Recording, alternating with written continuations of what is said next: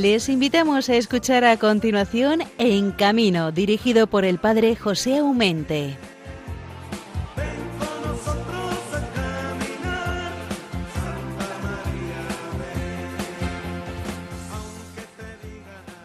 Muy buenos días hermanos de Radio María. Un viernes más desde esta emisora de Nuestra Madre la Virgen. Aquí estamos. Estamos en la casa de nuestra Madre es como decir estamos reunidos en nuestra propia casa, en torno a ella, a María, la Madre del Cielo, que nos regala cada día y cada momento toda la fuerza de la esperanza de Radio María. Sí, la Virgen canta las grandezas de Dios por las maravillas que había hecho en ella. Nosotros no podemos ser menos, nosotros debemos agradecer diariamente a María y a esta radio que realiza obras maravillosas en el corazón de todos nosotros. Vaya para ella nuestra gratitud. Es, debe ser, sincera, porque sincero es y de buena voluntad todos los que colaboran, porque cada día, cada mañana y cada noche se realiza el milagro de estos programas que ininterrumpidamente durante 24 horas se ofrece a todos vosotros. ¿Cómo no decir gracias al Señor de esta compañía inestimable que nos brinda a todos nosotros esta radio de la Virgen? Como decía el profeta Ezequiel, hablando un poco de las aguas que brotaban del templo, dicen que los árboles daban frutos continuamente, que sus hojas no se marchitaban y que encima eran medicinales quiere decir que producían vida por doquier llegaban esas aguas. Y cómo no decir lo mismo de nuestra querida Radio María, que allá donde vaya engendra vida, da vida, porque donde está María, no olvidemos nunca, está la gracia del Señor. Ella se consideraba humilde sierva del Señor y todas las maravillas y toda la grandeza se la brindó siempre a Él, al Todopoderoso, al que hace maravillas en favor nuestro. Estamos ya a las puertas del verano. De hecho, el próximo programa será en verano. Con este mes de junio ya hay fiestas en muchísimos pueblos, sobre todo ahora con motivo de San Juan y San Pedro, serán multitud las ciudades y pueblos que celebrarán sus, sus fiestas patronales. Queremos dar gracias a esta gente del circo de la feria que se acercarán a todos estos pueblos y ciudades y contribuirán no poco a la brillantez, al gozo, a la visibilización de lo que significa el divertimento familiar y social, porque son fiestas abiertas a todos los públicos y eso lo crean estas gentes dedicadas desde pequeños a estos menesteres. Hermanos circenses, hermanos feriantes, sencillamente, gracias por vuestra entrega en favor de los demás. En la primera parte del programa hoy vamos a tener con nosotros a doña Cristina Fornachari, del Circo Coliseo, que como otros muchos circos se encuentra de gira por pueblos y ciudades y nos puede contar cómo están yendo las cosas después de ese túnel tan negro y duro que se pasó de la pandemia. En la segunda parte de nuestro programa, hoy nos vamos muy lejos, tan lejos como se dice Estados Unidos, donde nos espera un amigo camionero, trailero que les gusta decirse a ellos, Carlos Burgos. Nos espera para contarnos algunas cosillas de esas tierras. Ojo, él es mexicano, concretamente de Puebla, la ciudad que personalmente conozco, pero lleva ya muchísimos años viviendo en Cesas con toda su familia. Creo que está bien el que oigamos de primera mano otras voces, otras culturas, donde nuestros hermanos transportistas ejercen su noble tarea de camioneros en bien de la sociedad. No siempre somos conscientes de que si cada día cuando vamos a hacer la compra o a beber una cerveza, detrás, no lo olvidemos, detrás siempre hay algún transportista que ha tenido que traerla o llevar sencillamente los cascos vacíos. Decíamos el otro día con José Antonio Zamora que hay escasez de conductores en nuestros tiempos y eso que tenemos un paro obrero elevadísimo en nuestra sociedad española. Vamos a reflexionar sencillamente por qué no se tiran todos como locos a este menester del transporte. Así como se convocan algunos en los trabajos en otros sitios y se presentan miles, aquí parece ser que no sucede. Algo habrá, ¿verdad? El programa lo vamos a cerrar con nuestros dos habituales colaboradores, don Bienvenido Nieto y don Javier Saiz. Allá, a las seis de la mañana, pondremos punto final, si Dios quiera, a nuestro programa, así que si les apetece, nosotros esperamos contar con la compañía de todos ustedes. Ya saben que para ponerse en contacto con el programa, contamos con un, correo electrónico que ponemos a vuestra disposición en camino arroba. Lo voy a repetir. En camino arroba radiomaria.es. Para volver a escuchar este programa u otros, sabéis que podéis buscar los podcasts de Radio María, buscar el programa en camino e ir directamente a la fecha que os apetece volver a escuchar o bajar. Como no, saludar cordialmente a todos los conductores, circenses y feriantes que cada día trabajan en favor de la sociedad. Como no saludar a los amigos y hermanos del taxi, que también hacen tantísimas horas llevando gente de acá para allá, sencillamente poniéndose a disposición, con oído bien atento, cada cliente que, se sienta en, atrás del taxis, ¿dónde quiere usted? Y con gentileza siempre nos llevan a nuestro destino. Por ello, los que estáis en la cama, los que estáis en algún vehículo, los que estáis enfermos, los que nos escucháis desde algún convento, que lo sé que los hay, desde algunos, de donde sea, se, sabed que estamos orgullosos de poderos ofrecer un viernes más este programa en camino. Gracias por vuestra oración, no lo olvidéis. Radio María se alimenta de oración. Hay una infinidad de personas que oran y el milagro lo gozamos todos porque el beneficio es de todos. Os doy mi más cordial bienvenida a este nuevo programa y sencillamente comenzamos.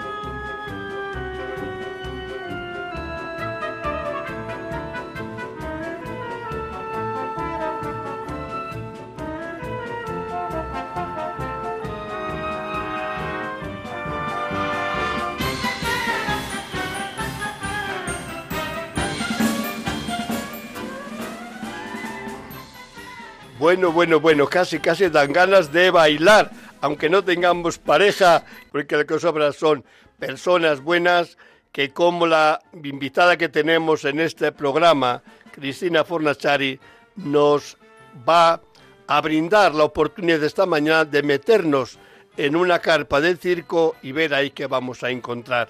Se trata del Circo Coliseo, uno de los circos en grandes de primera fila que tenemos en nuestra querida España, que se lleva ya bastante, bueno, comenzó después de la Navidad la, la gira y girando sigue porque un circo que se para, no sé yo si sería un éxito. Yo creo que su vida es itinerancia y en itinerancia le encontramos hoy a nuestra querida Cristina Fornachari. Creo, creo que por tierras allá de cántabras, pero ella nos lo dirá porque seguramente que, aunque yo creo que algunas veces ni ellos puede ser que sepan dónde están exactamente, porque hoy estás aquí, mañana estás allá y tendrán que pensar un poco exactamente dónde se encuentran. Querida Cristina, buenos días. Buenos días a todos los oyentes y a usted en especial, padre. Oye, una curiosidad. ¿Te ha pasado algunos días de no saber dónde estás? Bueno, lo que me ha pasado, y bueno, pero no a mí, a muchos compañeros, es abrir por la mañana la puerta y pensar que estabas en un paisaje y era otro, porque claro, hemos viajado el día anterior y todavía por la mañana la mente no está tan despierta y pensar que estábamos todavía en la ciudad anterior. Eso sí que nos pasa, pero a muchos. Y aunque llevemos años y años, nos pasa lo mismo. Eso tiene por tener una casa con ruedas. A nosotros no nos suele pasar eso, ¿eh? Nuestra casa sí. Y mirar por la ventana y ver un día el mar y otro día la montaña también nos pasa. Oye, ¿es ahora el mar desde donde estás o no? Porque ahora mismo no, pero estamos cerquita porque estamos en Torre la Vega y de aquí a Santander pues hay 37 kilómetros y se puede ver. De aquí a unos días seguramente porque vamos a estar por tierras cántabras y por las playas. Oye, es un fastidio entre comillas, porque hemos añorado tanto la lluvia, que no vamos a protestar a porque llueva, después de tanto que lo, hemos, que lo hemos añorado. Faltaría más, los agricultores la necesitan y nosotros estamos con toda la gente en apoyo en lo que necesiten de verdad. Gracias, yo creo que esto noblece eh, vuestro corazón también sincero para que la gente que mirar. Todos necesitamos el agua, ¿eh? porque cuando... Sí, exacto. Eh, eso, pero es verdad nuestra patria es el mundo, eso vamos, lo llevamos de bandera casi toda la gente, la gente de verdad circense, no los nuevos circenses, los señores que quieren hacer circo y no son de circo, no, los que de verdad, para nosotros el mundo, el mundo es nuestra patria, no es que tengamos, hombre, tendremos nuestra dirección, nuestra casa, nuestra ubicación, pero para nosotros toda la gente es mundo todas, razas, personas, culturas, para nosotros todo es mundo, sí, nuestra casa. Oye, Cristina, vamos a ver, queremos que seas nuestros ojos. Nosotros vamos, vemos ahí anunciado el circo eh, Coliseo, allí con toda su fuerza, con toda su carpa, con todo su montón de camiones, que aquello parece la ciudad, eh, eh, el movimiento. Entramos a la carpa y ¿qué nos encontramos? Bueno, en esta carpa, precisamente en la nuestra, este año tenemos, gracias a Dios, mm, después de haber pasado nuestra famosa pandemia y haber pasado muchas dificultades, hemos conseguido contratar números grandes atracciones, pero no, no se habla de grande por decir grande como se anuncia hace grande, no, de grandes aparatos. Tenemos la cuádruple rueda de la muerte, que está dentro y se ve, tenemos los trapecistas volantes, que somos, eh, no, no, y no lo digo, y repito, no lo digo por alardar, digo que en este momento lo pueden averiguar cualquiera, somos el único circo en ruta que lleven trapecistas volantes, pero trapecistas volantes de verdad, los que hacen el triple, el doble, no un trapecista, no, trapecistas, una familia de trapecistas volantes. Y también tenemos, lógicamente, nuestra estrella, el hombre bala, y se vería el cañón también dentro, y estos aparatos son los que se ven en este momento. Aparte, todas las demás atracciones, lógicamente, que están detrás. Claro, eh, fíjate, cuando os he visto el otro día, estoy en vuestro circo, me llevé una sorpresa, grata sorpresa, de ver los trapecistas. Sí, Tenía ganas de trapecir, lo he dicho. Muchos ¿eh? años ya que la gente los lleva a festivales, lo lleva a Madrid en Navidad, pero en ruta, en ruta, y le digo el motivo, no es que sea nada especial, ni nosotros seamos fantásticamente especiales, pero son hoy día unos trapecistas volantes, como son mucha gente en familia, pues llevan unos sueldos muy altos, porque lógicamente son familias que tienen que dividir el sueldo entre padre, hijos casados, hijas casadas y entonces, claro, la nómina, pues al subir tanto, mm, mucha gente no se arriesga, ¿no? A contratarlos y por eso ha ido decayendo, decayendo y han ido, pues, se contrata un número, una familia que puede tener un número, pero no una atracción. Entonces, pues este año nos hemos arriesgado porque aparte las demás, ya le digo, el hombre bala, pues también es bastante aparatoso el aparato y y, eh, y, el sueldo que lleva esta gente, los cuádruple rueda, también son dos familias, dos matrimonios con sus hijos, entonces son familias grandes y lógicamente necesitan otro tipo de sueldo. Y este año nos hemos arriesgado, pero también le digo que mi abuelo en paz descanse decía el que no arriesga no gana y nos está dando muy buenos frutos porque la gente aprecia mucho estos números que ya no se ven en ruta.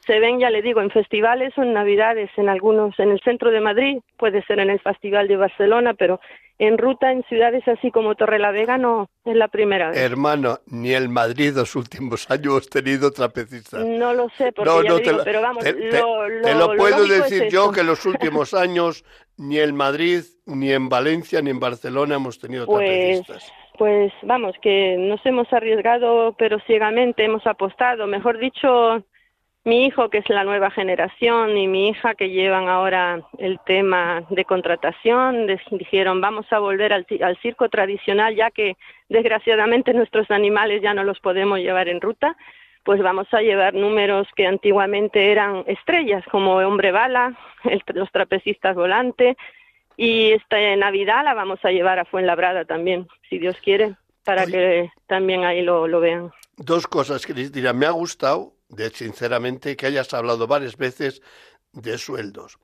¿Por qué es que creemos que entrar en un circo todo sí, es, todo es eh, verdad magia sí, y magia. qué bonito y no y, pues mire las seguridades sociales las pagamos como cualquier empresa. El gasoil para los camiones se lo echamos como cualquier flota y los seguros de los vehículos también están pagados como cualquier empresa. Y los artistas lógicamente tienen un sueldo pues un sueldo mensual no es que trabajen por amor al arte. Y ya le digo son grandes atracciones y cobran según eh, el estatus que lleven de, de, atracción en la pista. Claro, pero yo digo que sí que le, os puedo felicitar. De hecho, el otro día, cuando salía de la primera sesión de que estuve en el circo, porque he visto varias el otro día, eh, os dije, me he sentido tan a gusto pero porque me ha parecido de ver un circo de siempre. ¿Te recuerdas que te dije solamente? Nosotros le ha faltado una cosa, los animales. Sí, ya. Es que ya le digo que nosotros siempre hemos sido muy tra tradicionales. No nos, nos, gusta, o sea, que la gente emprenda nuevas cosas, pero vamos, la tradición del circo es eh, eh, eh, antiguamente eran los animales y ahora pues las grandes atracciones que ya le digo que son más más económicamente difícil de llevar, pero vamos, hemos arriesgado y gracias a Dios por ahora, eh, vamos, nos va bastante bien, la gente lo, lo admira bastante porque la verdad son muy buenos, eh, hacen el triple y en Europa no hay mucha gente que haga el triple de momento. Oye, en el, eh, así viendo un poco la reacción de la gente, porque a mí me gusta ver un poco a los niños, pero también la gente mayor, las reacciones que tienen. Tenéis varios números que realmente acongojan, vamos, da gusto verlo, pero eh, los que no estamos o no están muy prácticos en ir al circo les asusta un poquito, al menos al principio, pero ese, ese asusto, pero que te gusta, que es sí. la ruleta de la muerte, que es el, el, el, la bola de, de no sé, también le llamáis de la muerte, me parece, o del riesgo, sí, y, en, y por excelencia, el hombre bala. Caray, caray, caray, qué tensión un, nos creáis a todos. Es un típico y tópico, pero también usted, usted como padre y pienso persona que di, dice la verdad y sincera, es que ahí la verdad lo que se dice es, vamos, que ahí no hay segunda oportunidad, no es que te caes, te, te enganchas y si te caes entre media de la red y el cañón, ahí no hay quien te coja, no tienen loncha de seguridad, ni tienen nada, ningún cojín, ni, ni colchoneta debajo por si pasa algo, o sea que es, eh, es algo que si, si falla, falla. Por eso, la verdad, la atención es porque es. No es que digamos una cosa, le demos mucha fantasía y lo que sea. Entre medias, de ahí a la red, pueden pasar muchas cosas.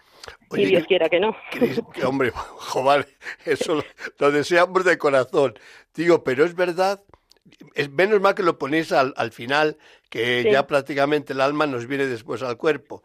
Pero lográis el montaje está tan bien hecho que lográis verdaderamente meternos en la dificultad del número. También porque explicamos las, vamos, es verdad la trayectoria. No, no, sí es este, verdad, este es cañón, verdad. Este cañón viene de Estados Unidos. El maestro que lo hace, el nombre real del maestro es Luis Muñoz.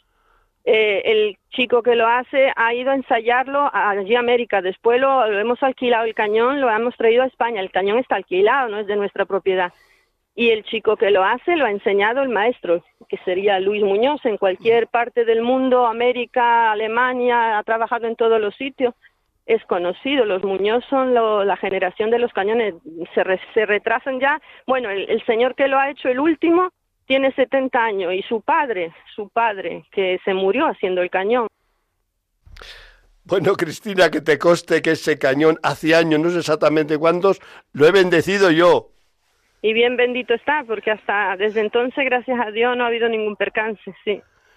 Oye, me crea, me crea una tensión yo cuando estoy en el asiento, cuando ya le veo bueno que hasta en la red, qué alegría, ¿no? Y qué aplauso. La verdad es que es un momento sumamente eh, emocionante. el relax después de la tensión, sí, se queda uno relajado ya, como diciendo ya. Bueno, a todo esto, a todo esto, padre, me, me sé, vamos, le voy a decir que yo soy la persona que más relax puede tener, porque el señor o chico que hace el cañón es mi hijo. Entonces, imagínese usted hasta ese momento una madre que debe volar a su hijo sin ningún tipo de sujeción y no es porque hablo como las mamás estas miedosas, porque si fuera de verdad miedosa no lo haría, pero imagínese usted cómo se queda una madre cuando ya lo ve caer en la red, o sea que ya está tranquila. ¿Sabes qué te digo? Que siempre que veo a tu hijo en lo del cañón, miro más bien a tu esposo, que está con una tensión terrible. padre está, está, está, bueno, él cuando se pone nervioso empieza con una mano a tocarse la chaqueta de lado y, y la verdad es, es, tenemos ya una edad que no estamos para susto porque tu padre tiene ya 70 años, la verdad, y el hombre pues está, está en tensión, pero bueno, es lo que le ha querido, decidido, lo que le gusta y no se puede poner trabas a eso. Sí, hombre, como padre y tú como madre, lógicamente sabéis el riesgo real que corre vuestro hijo. hemos, hemos, visto mucha gente caer de ahí, entonces ya sabemos de qué va. Por eso Pero también, es, también es verdad que el circo es riesgo y el vuestro hijo lo hace con todo el cariño y dedicación del mundo, en buscando hasta donde cabe la seguridad. Tampoco es un loco que busca el riesgo por el riesgo, toma todas las precauciones y muy eh, toma todas las precauciones. Dios no quiera que ha pasado en Madrid, se ha roto la red, se ha caído el suelo, eso pasó eh, hace dos, dos navidades, se rompió la red y se cayó gracias a Dios no fue nada nada grave, pero vamos, el susto nos lo llevamos, se rompió la red en el medio y se cayó. Pero ya ya él no será por responsabilidad, es porque se puede romper el material o lo que sea, pero no por irresponsable. No. en eso estoy de acuerdo. Estoy yo lo que lo quería compartir esta mañana con el circo eh, eh Coliseo, sencillamente que eh, damos gracias a todo el esfuerzo que hacéis por llevarnos todos esos números, no por arriesgados, sino por belleza. El, circo es belleza, el circo es arte y es riesgo también, porque la belleza, si quieres realmente entusiasmar al, público, también hay que darle un poco de... Es uno de los espectáculos en vivo que quedan, de los pocos en vivo que quedan en este momento, porque con todo esto de la informática y videojuego, hasta las películas las hacen ya animadas, no son ni reales, como quien dice, la verdad es que es una cosa que le cuesta mucho, pero yo creo que cuando la gente viene y ve un espectáculo en directo, en vivo, ve la gente real, no es una cosa eh, ni, ni mecanizada, ni, ni mucho, como se dice ahora, eh, ni, ni hay Photoshop ni nada de eso.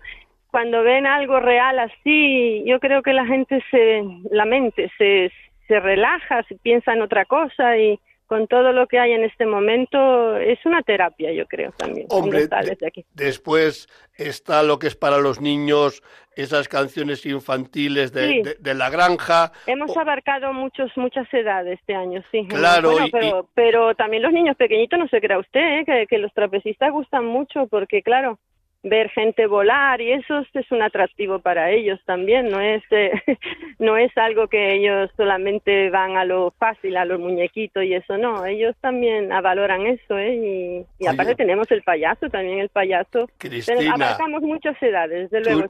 Tú, no veas, tú no veas a ciertos padres qué problema les creáis cuando dicen, por favor, ya silencio, y ahí está el niño de turno pequeñito que comienza a llorar. Los padres se ponen nerviosísimos porque el niño se pone justo a llorar. Sí, es verdad, es verdad. En ese, Pero yo creo que todo eso hasta, eh, forma parte también del, del espectáculo. Entonces tenéis yo creo que un circo, el programa que lleváis de espectáculo me parece muy equilibrado porque tenéis yo, yo el otro día, por ejemplo, cuando cantabais las canciones sobre, por ejemplo, del gallo, que cantabais siempre, desentonaba, digamos, la gente, los niños, es que lo viven. No es que, no sé, no que, bueno, pues mm, lo están viendo, lo están sintiendo, y eso solamente lo podéis hacer en un circo, donde digamos que la atención del niño la tenéis en vuestras manos y hacéis con ello lo que queráis, porque es así. Lo mismo el payaso que, que, esas canciones infantiles. Está muy variado, está abarca, ya le digo, este año abarcamos a, a muchas edades, a los adolescentes era muy difícil atraerlos y gracias al cañón y gracias a los trapecistas, pues ve ya usted gente de 16, 17 años que antes no venían y ahora vienen y la verdad estamos abarcando muchas edades. Este año, la verdad, hemos, vamos, estamos, de momento estamos muy contentos. Desde enero que ha empezado la temporada, estamos muy contentos. Pues Cristina, yo estoy tan contento como vosotros de que estés contentos, porque sois mi gente y os quiero con, todo mi corazón. Y a nosotros usted también lo sabe perfectamente. Entonces, gracias de ese tiempo que nos has dedicado en esta mañana a Radio María. Gracias y a que ojalá de verdad que sepan que fue el año que viene, o sea, si Dios quiere esta Navidad estamos en Fuenlabrada, si quieren venirnos a ver. para, entonces ya hablaremos de nuevo y calentaremos motores. Muy bien. Un saludo cordial a todos los que componéis el Gran Circo Coliseo. Te lo agradezco. Y, lo agradezco. y nada, que estoy con vosotros. Voy a terminar ahora con la oración del mundo del circo y de la feria. Gracias, Cristina. De nada, un placer.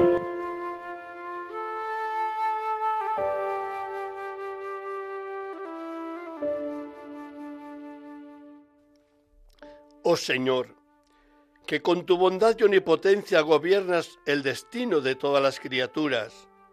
Míranos propicio a los circenses y feriantes, que viajando de ciudad en ciudad y de pueblo en pueblo, vamos sembrando la alegría en el corazón de todos los hombres. Oh María, dulcísima Madre nuestra, haz que los circenses y feriantes, trabajando con honestidad, cooperemos al bien de la sociedad.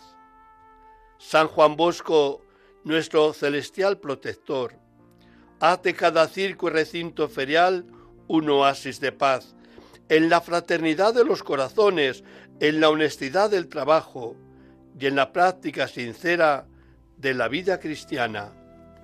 Amén.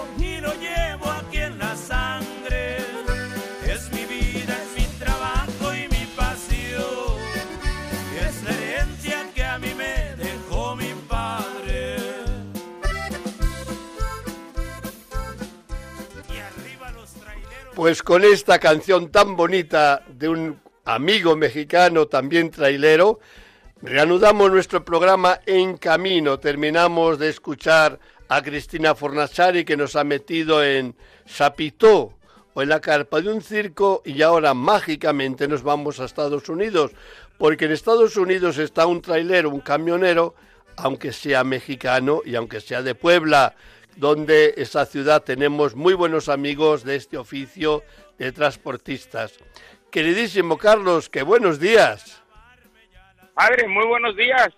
Qué alegría el poder hablar con un amigo mexicano, además en Estados Unidos. ¿Qué pinta un mexicano en Estados Unidos como trailero? Así es, padre. Muy buenos días. Qué gusto saludarlo otra vez. ¿Cómo fue para, para dejar tu tierra y marcharte a Texas? Oh, wow. Es una larga historia, padre, pero fui muy joven en el 95. Mi padre en paz descanse eh, médico de profesión. Él pues nos dio escuela a mis cuatro hermanos, que somos, somos cuatro en total. Yo soy el más chico, vaya, no que fue un momento de rebeldía, simplemente le, le dije que ya no quería la escuela y que quería Estados Unidos. Yo me vengo a Estados Unidos en el 96, 95, finales de 95, 96, padre. Eh, llego al estado de Virginia, trabajo por varios años ahí en la construcción. Ahí conozco a mi señora, nos contamos, nos casamos, tuvimos dos niños nacidos en Virginia.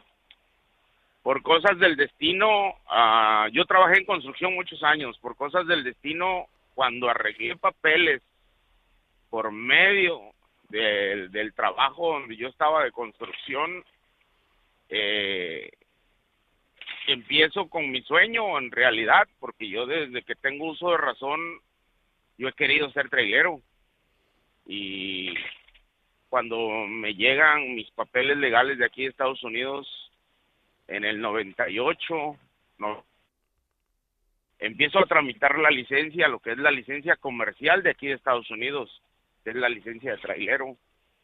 Y ya en el año 2000, gracias a Dios, se me da la oportunidad de, empezar a trabajar acá. Oye, eh, yo trabajo aquí, no sé, unos cuatro o cinco años trabajando de, de, todo el país, o sea, todo el país. En realidad, California, Nueva York, Washington, Florida. Digo, Carlos, que por lo que, veo, por lo que veo, tú te identificas mucho con la canción que te hemos puesto al principio. Ese chiquillo, ese jovencito que en cuanto oía un, un rugir, un motor, no veía la hora de coger el volante entre sus manos. Eh, exacto, sí, la verdad sí, la verdad sí, padre. Eh, mi abuelo paterno, en paz descanse, eh, por cosas de la vida, yo yo no lo conocí de niño. bueno, sí lo conocí niño, pero a mis 13 años yo lo conocí, yo no lo conocía. Yo no sabía que él había sido trailero por muchísimos años en México. O sea que esto, pues digamos, como decimos nosotros los, los mexicanos, traemos en la sangre el diésel corriendo y ahora yo entiendo por qué mi abuelo paterno en paz descanse fue trailero. Oye, y, yo sin saberlo. Oye, Carlos, eh, quiero que, que tú seas un poco el altavoz de algo, lo digo con toda mi inocencia, eh, con los amigos traileros con los cuales también han intervenido a lo largo de estos años en el programa, pues más o menos tengo una idea bastante bien formada de las circunstancias no siempre fáciles en las cuales se mueven tus hermanos traileros en México y sobre todo también en esos grandes viajes que tienen que hacer de Puebla hasta Estados Unidos con riesgo incluso de, la propia vida o de llevar sana y salva la mercancía. Me imagino que en Estados Unidos las normas sean mucho más, eh, no digo serias, sino sostenidas por leyes que, avalen un poco la seguridad del, tráfico, o me equivoco. Eh, efectivamente, es muy, muy distinto. Eh, gracias a Dios, yo tuve la oportunidad de, empezar a, manejar en México y hace unos años atrás. Y la verdad, con el debido respeto, México lo quiero mucho, pero en México la ley para mí la ley hacia el trailero no existe. Es, perdón por decirlo, ah, es mi país, lo quiero mucho. Acá en Estados Unidos la ley sí se lleva a cabo al pie del cañón, como se dice. Eh, sí hay, porque sí hay mentira aquí de parte de los choferes hacia la ley, ¿verdad? En Estados Unidos, vamos a decir que es un juego del gato y el ratón. Eh, nos implementaron de unos años para acá, más o menos en el 2017-2018, nos implementaron un sistema de libro electrónico que le llamamos acá. Ese libro electrónico es para llevar las horas de manejo, de descanso, de servicio, eh, de dormir aquí en Estados Unidos. Entonces, como todo ser humano, ¿verdad? Tratamos de buscarle la forma de hacer un poquito la trampa. ¿Cómo digo la trampa? La mentira eh, hay algunos sistemas del libro electrónico, hay bastantísimos sistemas, no todos son los mismos, son diferentes compañías que brindan ese servicio. Hay algunos que ya se les ha encontrado la forma de regresar el horario. Eh, ¿Por qué? Antiguamente aquí en Estados Unidos había un libro de papel, ese libro de papel era una hojita que le llaman en México bitácora, que uno rayaba las horas de servicio y si uno podía seguir manejando, que uno sin cometer uh, delito de usar drogas, por un decirlo, o alguna sustancia que nos mantenga despierto, pues uno a veces arreglaba ese libro para poder seguir manejando cuatro o cinco horas. Lamentablemente con el libro electrónico ya no puede uno, ya no se puede. Entonces, ha habido desafortunadamente más accidentes aquí en Estados Unidos, eso sí, a consecuencia de ese libro electrónico. México. México es muy distinto porque no existe ni siquiera esa bitácora. La ley, algunos policías, no todos, algunos policías la piden, no la exigen, la piden. Desafortunadamente en México, por el, el problema que hay un poquito de inseguridad, el mismo policía sabe que no lo vamos a traer ese libro, no vamos a traer esa bitácora. Entonces en México es trabajar largas distancias hasta poder aguantar. Fíjate Hay muchos. Digo, Carlos, a mí me da, te lo digo con el corazón en la mano también, eh, me, da coraje, me da pena que tus compatriotas de México, eh, por ejemplo, de Puebla, Estados Unidos, que en dos, tres, cuatro días hacen el viaje de ida y vuelta casi casi sin dormir. Digo, e, se les exige demasiado. No me extraña que después haya, porque de cuando en cuando me llegan vídeos de camiones eh, por tierra, ¿no? De accidentes, gravísimos accidentes.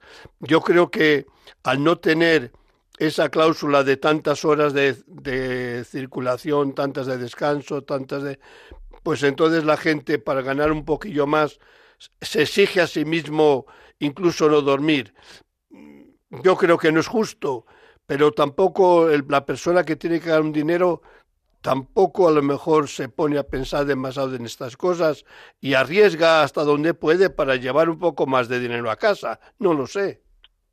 Eh, mire, padre, el libro, en realidad el libro de horas sí está bien. O sea, yo para mí, mi persona, mi punto de vista, Está bien y está mal.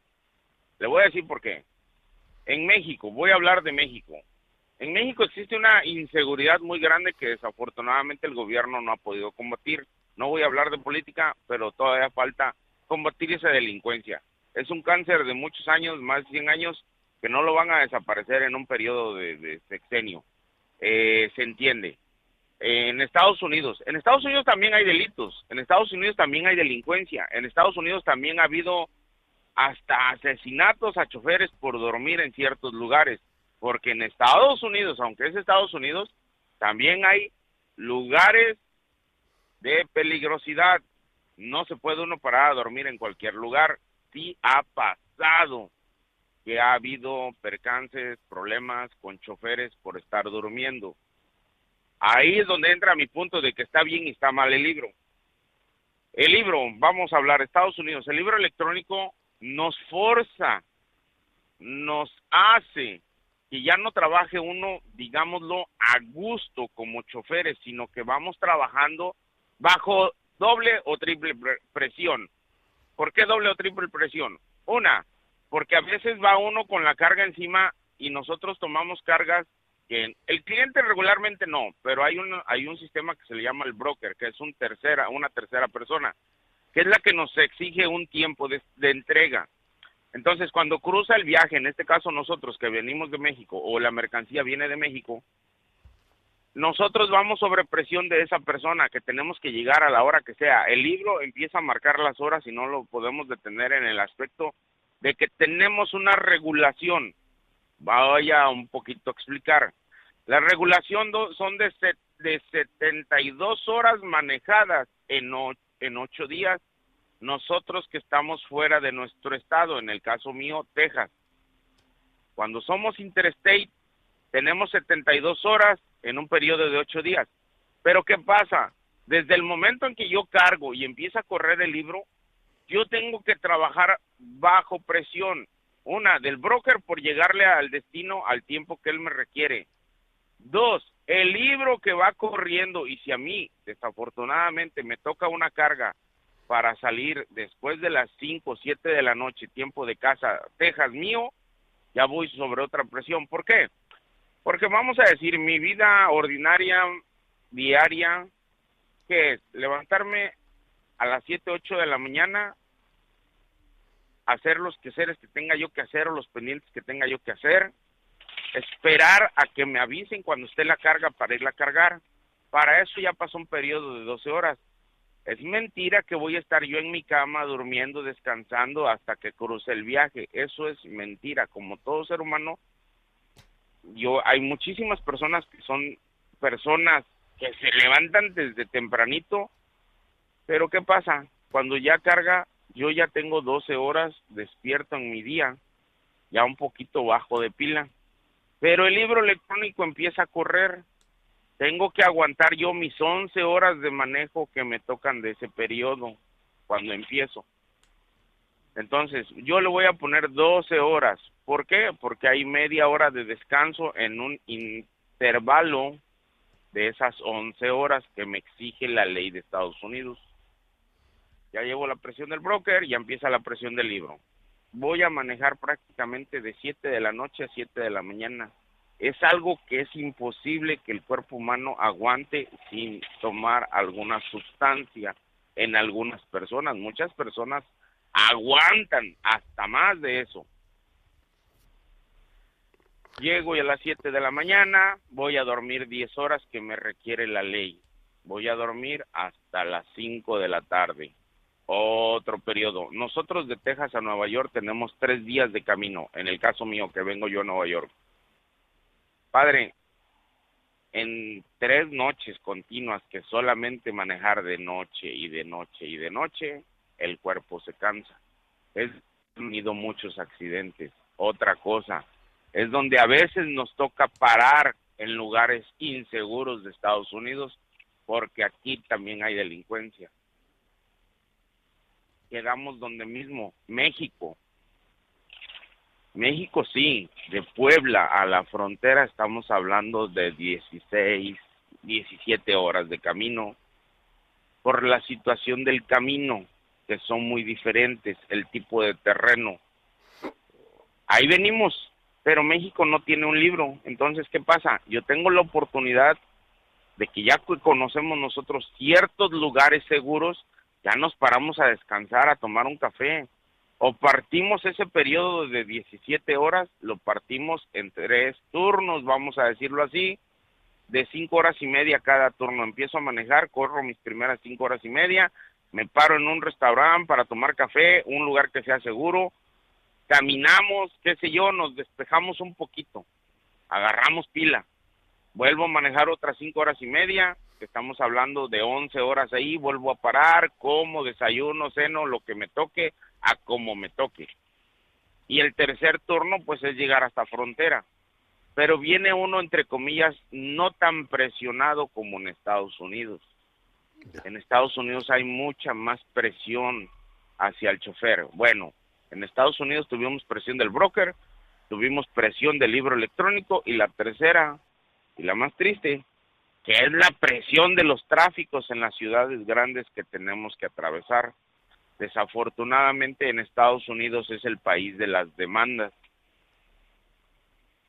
Oye, Carlos, eh, como has visto, he estado siempre en silencio porque te he escuchado con respeto y con admiración, porque no me, no me imaginaba yo encontrar lo que tú estás diciendo. Algo sí, en México conozco, Estados Unidos no.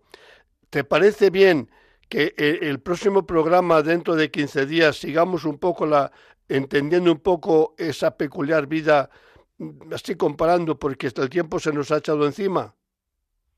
Sí, padre, con gusto, con pues, gusto. pues, pues venga, lo dejamos aquí y, y, seguimos en el próximo programa, que me parece sumamente interesante.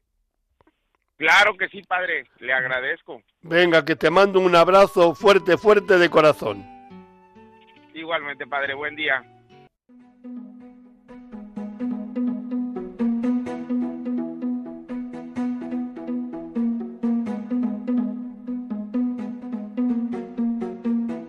Noticias en carretera, con bienvenido Nieto.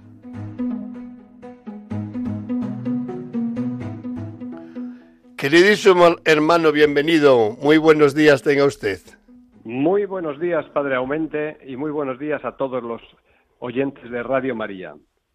Bueno, pues vamos a comenzar con una noticia que ha causado mucha alarma y que está muy intranquila. La Dirección General de Tráfico está alertando por posibles estafas para la, para la obtención del permiso de conducir.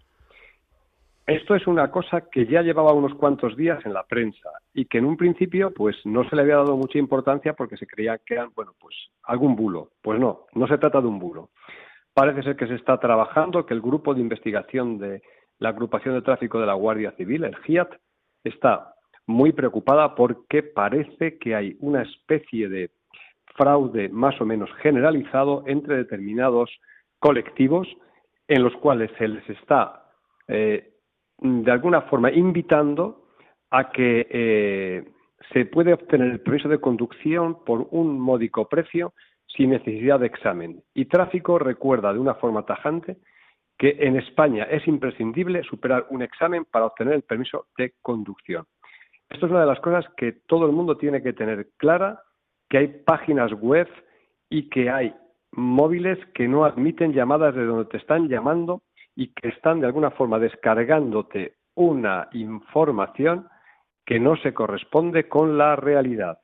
Esto lo deben de tener en cuenta todos los que estén en ese proceso, que no se dejen fiar ni por las mafias ni por nada que en un principio sea sospechoso. Estamos en un sistema en el cual hay un control, un control muy exhaustivo a la hora de sacarte y de obtener un permiso de conducción. Eh, eh, ha tenido que sacar una nota el día el pasado 25 de mayo en la cual la Dirección General de Tráfico que no en estos momentos no hay ningún tipo de posibilidad de obtenerlo. De hecho, inclusive dan un, dice el Grupo Central de Investigación ha estado investigando en las últimas semanas varias páginas en la que se ofrece la obtención de un permiso de conducción español legal, simplemente pagando una cantidad de dinero que, por ejemplo, en el caso del permiso B, asciende a 850 euros. Repetimos para todos los oyentes, porque esta es una noticia muy importante, esto es falso. Para obtener un permiso de conducción en España, o se requiere un, en los países que vengan inmigrantes, tienen que tener un acuerdo de colaboración con esos países para el canje del permiso que tienen en ese país por el canje del permiso español. Y si no se tiene, se tiene que obtener el permiso exactamente igual que cualquier ciudadano y que no se fíen porque se les están estafando. Segunda noticia muy importante, el pasado miércoles día 7 de junio se celebró el cuarto foro por la educación vial en las aulas. La verdad es que estuvo muy animado el esta, esta pastoral, tanto el padre Aumente como este humilde servidor participamos en este congreso, en el cual se puso de manifiesto la necesidad de trabajar en la educación para la prevención de riesgos, para la prevención de conductas que pueden llevar a tener siniestros viales y que, por lo tanto, de esta forma logremos entre todos una vez más, sumar para restar, sumemos entre todos esfuerzos para que se vayan venciendo la lacra que suponen los accidentes o siniestros viales. Y a propósito de esto, pues hay otra noticia que no es buena, pero que hay que dar, y es que eh, en estos momentos, pues la, el, el índice de accidentes, 440 personas han perdido la vida, han perdido la vida 440 personas en lo que va de año, en los diferentes siniestros viales, y en un principio pues esto, que puede ser un éxito, que, que podríamos decir que es un éxito porque hay menos que el año pasado, pues yo para mí creo que en un momento es un auténtico drama, ¿verdad? En el acumulado del año, nos dice la Dirección General de Tráfico que han perdido la vida 412 personas, sí, que es un 6% menos que en el año 22. Perfecto, muy bien, estamos trabajando. Pero hombre, sigue siendo un drama. Estas víctimas no son comparables con ninguna otra de las situaciones que pudiéramos ver en el día a día. Son muchas personas las que han perdido la vida, 412 personas en lo que va de año. Mucho, son excesivas. Es de ponernos en las familias, en la, seamos y tengamos alteridad con esas familias, como recordábamos el pasado día 31 de mayo por las personas que enjugan las lágrimas. Y ya para no alargar mucho el, eh, estas noticias de tráfico y de transportes, también vamos a dar una buena noticia que hace referencia a algo con lo que hemos empezado. La comunidad autónoma de Murcia, o la comunidad de la región de Murcia, como quieran llamarla, está en estos momentos incentivando y subvencionando que aquellas personas que están en desempleo y que quieran obtener el permiso de conducción se van a dar y se van a impartir diferentes cursos en determinadas localidades de Murcia, de la comunidad de Murcia, para obtener el permiso de conducción de las clases C y D, es decir, para conducir camiones y para conducir autobuses a fin de revitalizar el mercado porque hay una ingente necesidad de conductores profesionales. Esto lo saben muy bien la gente que se dedica al transporte, camioneros y conductores de autobuses, porque no hay en estos momentos ni conductores ni un relevo generacional para los que están en estos momentos. Y a todos, una vez más, ya encaminándonos poco a poco a las jornadas de responsabilidad en el tráfico, pedirles que no bajemos la guardia y que confiemos y pidamos a Nuestra Señora, la Virgen de la Prudencia de San Cristóbal, que nos siga protegiendo en nuestra movilidad diaria. A todos, un abrazo muy cordial. El abrazo fraterno que no te falle, querido hermano. Así sea. Feliz día. Igualmente, don José.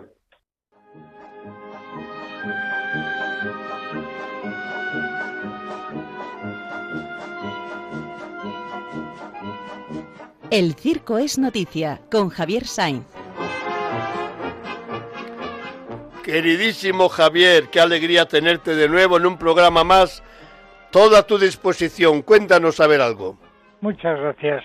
Bueno, pues he pensado dedicar estos minutos a una imagen de lo que significa el circo Ringling, Ambrose, and Barnum and Bailey, ¿eh?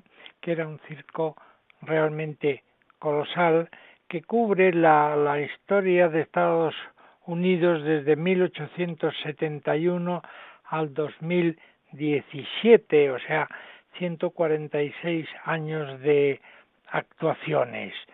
El circo Ringling circulaba por Estados Unidos desde que así lo autorizó el presidente Roosevelt ¿eh? en tren, en unos trenes de más de un kilómetro de largo, es una milla de largo, se dice en Estados Unidos, y eh, al principio era un tren, luego fueron dos, uno hacía el circuito rojo y otro el circuito azul. Todo el circo se desplazaba encima de un tren, llegaban a una población, claro, a la estación, alejado de donde estaba la población, y esto a los artistas y a los animales se les trasladaba desde el tren hasta donde estaban las carpas en autobuses y camiones. Allí pasaban el día, tenían camerinos, comían, los sábados y los domingos les daban una comida especial y en sus camerinos se arreglaban y salían a la pista hasta que luego volvían a los trenes. Este eh, circo era para por lo menos 10.000 espectadores con tres pistas, ¿eh? 20 generadores para la luz, llevaban 100 caballos y 40 elefantes, eh, nada menos. Daban unas funciones de tres horas de duración sobre eh, las tres pistas. O sea que es algo que nunca se ha vuelto a dar. Desgraciadamente, ¿verdad? En el 2017 cerró, entre otras cosas porque prohibieron los animales y todo era más caro, pero bueno, parece que ahora va a volver a abrir. Bueno, esto ha querido ser un poco la, la imagen de ese circo gigantesco de, de un kilómetro de largo con miles de artistas. Nos has quedado asombrado, no solamente por lo largo del tren, sino también por la multitud de animales que llevaba. O sea que nos asombrarás en, un, en programas más, seguramente que sí. Pues sí, si Dios quiere, así será. Un abrazo, querido hermano. Otro para ti y todos vosotros.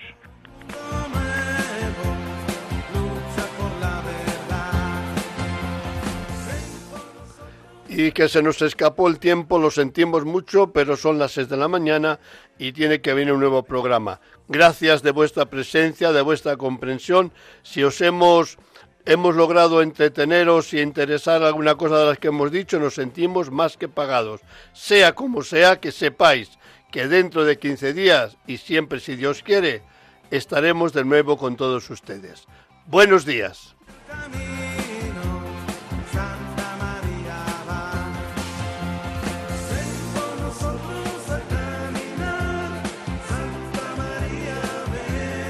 Han escuchado en Radio María En Camino, un programa dirigido por el padre José Aumente.